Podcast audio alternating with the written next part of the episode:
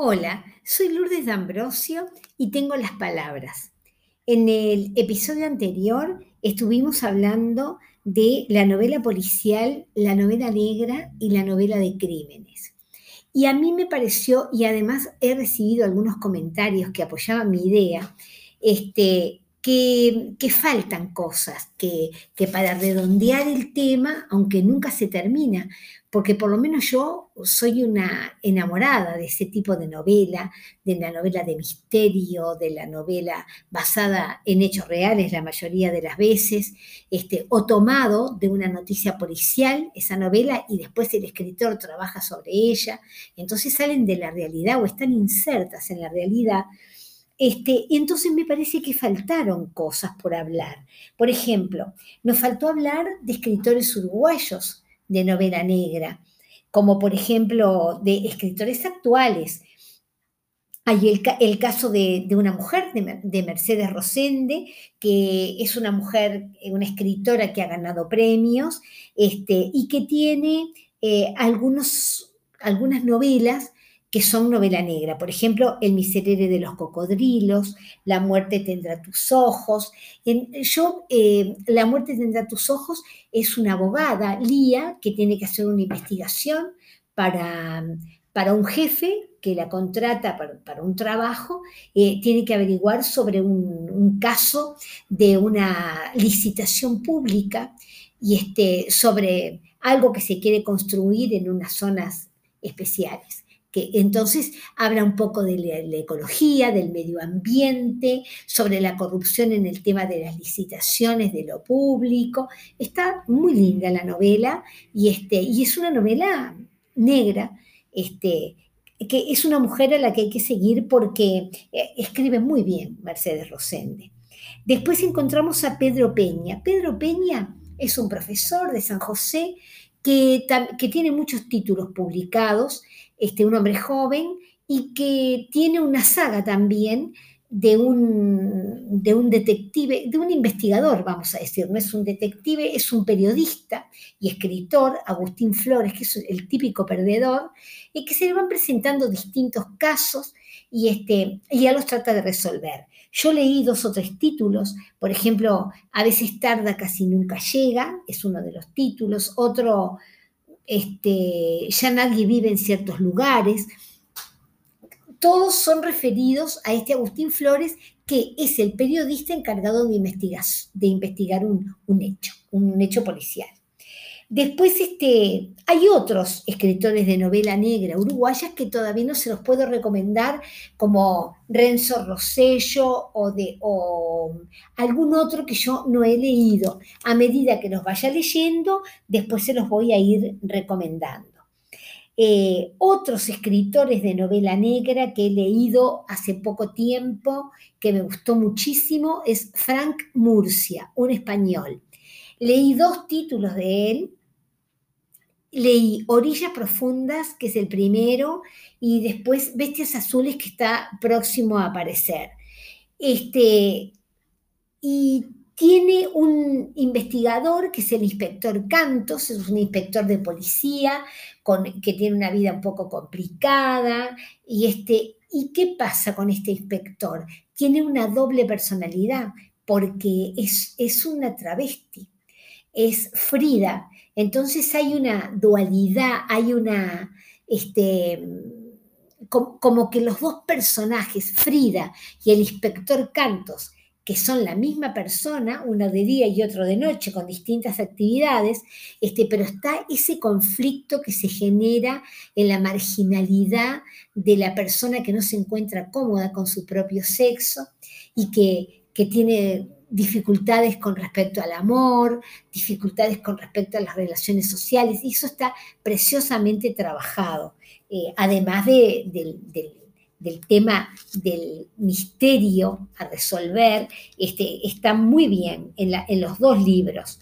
Eh, otro que les quería recomendar, que esta es una novela policial típica eh, de Javier Cerca, que también es, es ganador del premio Planeta, Terra Alta es un escritor español y Terra Alta es una muy linda novela que investiga un caso eh, impresionante, muy bien lograda. Este, pero es una novela policial donde se encuentra un misterio, hay amenazas, hay, hay corrupción, hay investigación, hay, este, hay enigmas. Está muy, muy, muy interesante este, y por eso se las quería recomendar. Después, por ejemplo, yo el otro día les explicaba lo que es la novela de crímenes que, profundiza en una situación social donde no se ve la salida y donde no se vuelve al orden, que es el, mismo, la, novela de crímenes propiamente dicha, que no es la novela negra. Si bien está inserto en un problema social, este, acá no se vuelve, no se sabe quién va a resolverlo porque no se encuentra el culpable, entonces las cosas no vuelven al equilibrio donde todos esperamos que deben volver. Entonces, por ejemplo, yo he leído algunas que son impactantes. Por ejemplo, hay una novela, 2666, eh, se llama de Roberto Bolaños, el escritor chileno que murió muy joven, que vivió en España, que vivió en Estados Unidos, que vivió en México que ha publicado muchos títulos, como por ejemplo Los Detectives Salvajes, Estrella Distante, La Pista de Hielo, pero 2666 eh, fue un libro que se publicó en forma póstuma.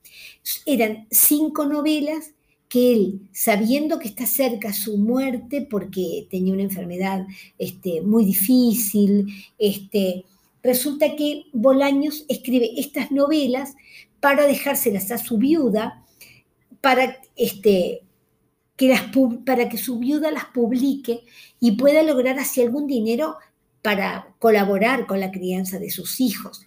Entonces, cuando el editor y su viuda ven lo que son estas novelas, deciden publicarlas todas juntas en un libro. Ya les digo, tiene más de mil páginas, 2666, y tiene varias partes. A mí, la verdad, me gustó muchísimo. Me gusta mucho cómo escribe Roberto Bolaño, tiene una prosa exquisita, pero además todas esas partes están muy bien enrabadas después al final. Hay una parte de ese libro que detalla caso a caso las muertes de las mujeres de la ciudad Juárez. Esas mujeres en las que, eh, de, esa ciudad de, México que trabajan en esas fábricas, en las maquilas, dicen ellos, este, que son, eh, las desaparecen, las matan, quedan en el medio de una guerra del narcotráfico, quedan en el medio de un, tema este, de, también de problemas eh, de creencias populares, de sacrificios. es brutal cómo Roberto Bolaños nos va llevando de la mano y nos va detallando cada una de las desapariciones y muertes de estas mujeres, que es el mismo caso que yo les planteaba el otro día en Colombia. Justo vi un informe hace unos días que se encontraron más de 1.360 eh, fosas comunes en Colombia de los últimos 20 años. Eso lleva a que la cantidad de muertos sea tremenda, porque en cada una de esas fosas estaban los restos de muchos seres humanos.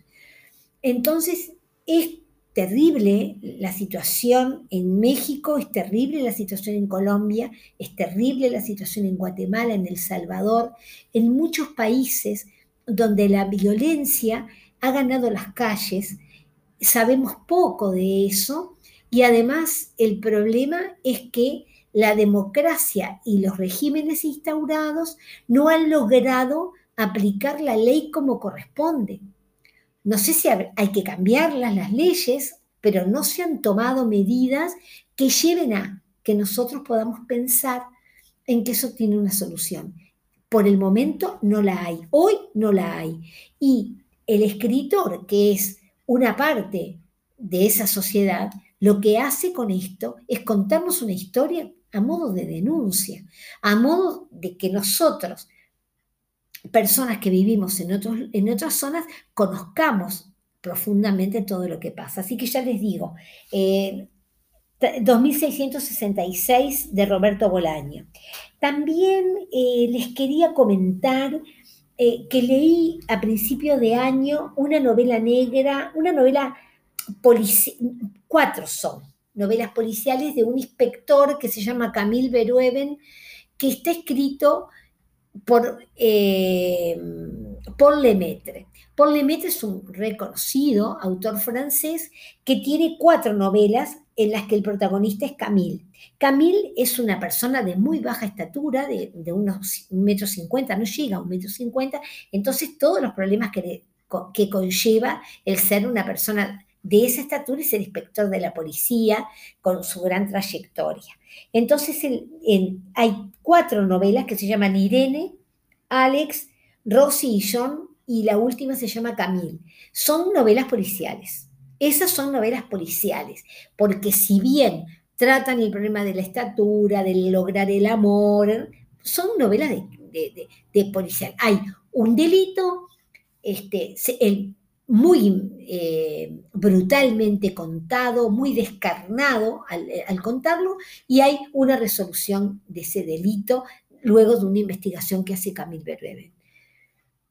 Eso es una novela policial como Terra Alta, les decía, una novela policial. La novela negra es esa novela negra que está inserta en un tema social profundo como puede ser el femicidio, como puede ser el, eliminar una familia, o el, tema del parricidio, o el tema de la, de la, maternidad, el tema de la droga, el tema del narcotráfico. Entonces, bueno, está, está inserto en ese problema social, pero se encuentra el culpable y esa es la novela negra. Se encuentra el culpable, hay un equilibrio, se desequilibra, se vuelve al equilibrio hay una respuesta que puede ser legal, estatal, de lo que sea, y se encuentra. Esta otra, que es la novela de crímenes, que ya dimos algunos ejemplos, como Fernanda Melchor con, con este, temporada de huracanes, este, hay eh, otros representantes, Héctor Abad Falciolince, el escritor colombiano, o este, que cuenta en una de sus novelas El olvido que seremos, la muerte de su padre en manos del narcotráfico o de los paramilitares, nunca se sabe, lo ejecutaron en la calle y este hombre se toma su tiempo, pero lo, lo averigua, lo, lo, cuenta, el escritor. Este, también encontramos otros títulos como Será larga la noche de Gamboa, entonces, eso sí, son novelas de crímenes en las que hay algo que falla y que no encontramos la resolución final. Eh, ahora les voy a leer para, para continuar el episodio, que la semana pasada no leí nada, hoy les voy a leer un cuento que es de Julio Cortázar, que el 26 de agosto eh, fue su cumpleaños, hubiese sido su cumpleaños, nació hace 106 años, este, y le quise dedicar entonces a Cortázar, que es uno de, mis cuenteros favoritos, este, este cuento que, que, es, que cuenta de un crimen.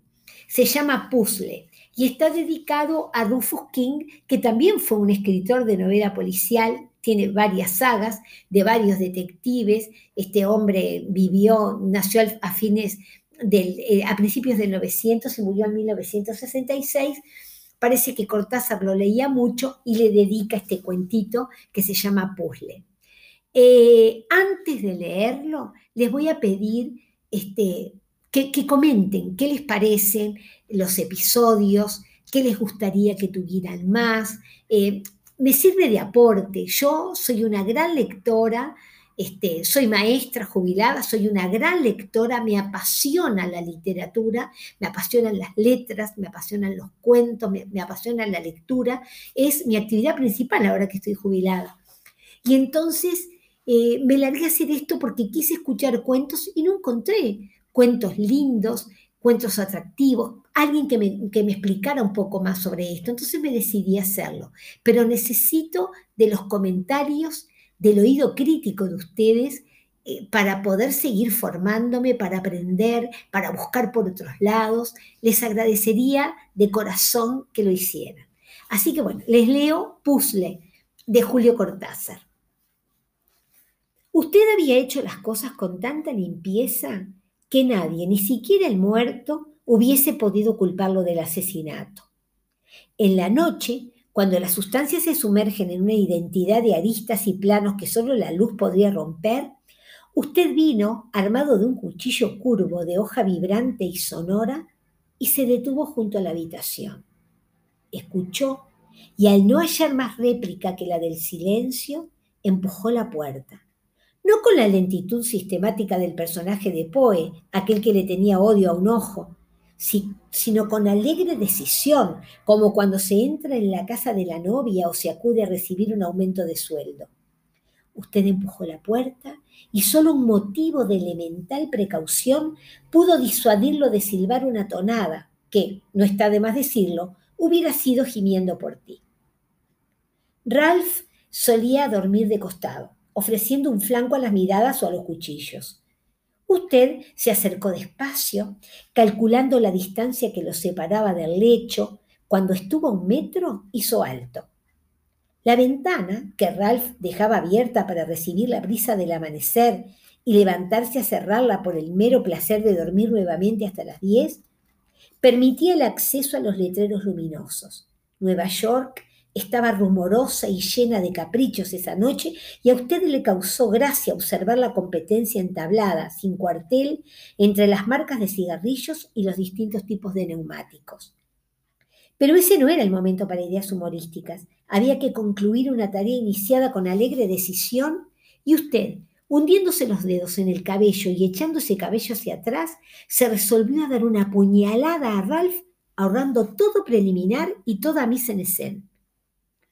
Acorde con tal principio, usted puso el pie derecho en la alfombrita roja que señalaba el emplazamiento justo del lecho de Ralph, claro está que un paso hacia adelante, olvidándose de los carteles luminosos.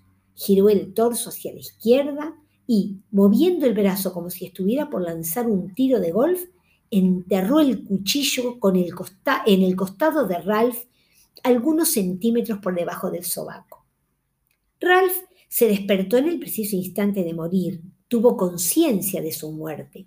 Eso no dejó de agradarle a usted. Prefería que Ralph comprendiera su muerte que la cesación de tan odiada vida tuviera otro espectador directamente interesado en ello.